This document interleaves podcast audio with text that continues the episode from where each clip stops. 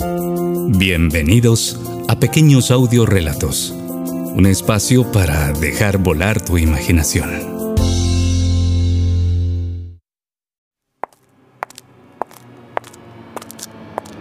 Recomendación. Para una mejor experiencia auditiva, por favor, utilice auriculares.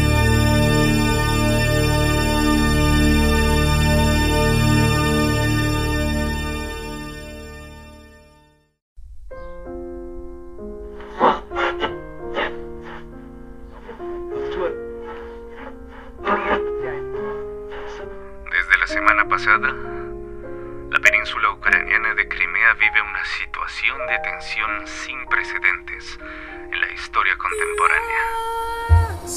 Han sido asaltados por hombres armados el edificio de la Rada Peninsular en Simferopol y otras sedes oficiales. Los aeropuertos también han sido objeto de acciones de fuerza por parte de militares rusos indistintivos. El aeródromo de Belbek, en las cercanías de Sebastopol, ocupado por fuerzas de la flota del Mar Negro. Y hubo momentos de nerviosismo por parte de militares ucranianos que custodiaban las instalaciones. Los momentos más comprometidos se han desarrollado a partir del pasado fin de semana, cuando tropas rusas se han dedicado a combinar al ejército ucraniano a entregarse, a deponer las armas y a desalojar sus bases. Alexander, capitán de una unidad guardafronteras que tuvo que rendirse a los asaltantes rusos el domingo en Balaklava, declaró que desde Kiev les ordenaron no hacer uso de las armas de fuego para evitar el derramamiento de sangre. Incluso en Peralbane, a unos 25 kilómetros del suroeste de Siberpol, uno de los pocos destacamentos ucranianos que no han depuesto las armas, tampoco ha habido por el momento que lamentar vidas en enfrentamientos armados. Al mismo tiempo, Kuzmuk advirtió que, en la actual situación, rodeados como estamos de tropas rusas, una mala palabra, un empujón o un tiro que se le escape a alguien puede conducir a una enorme tragedia.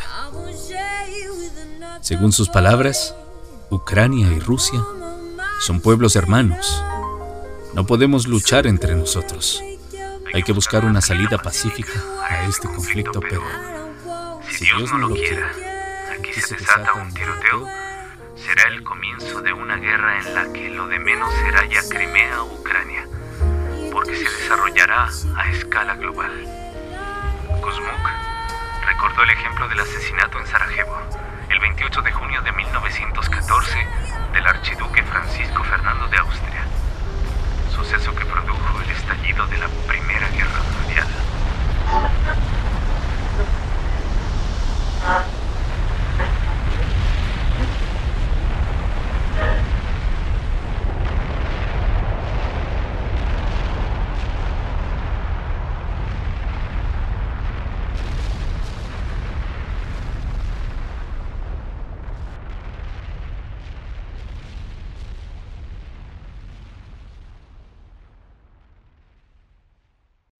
Gracias por escuchar.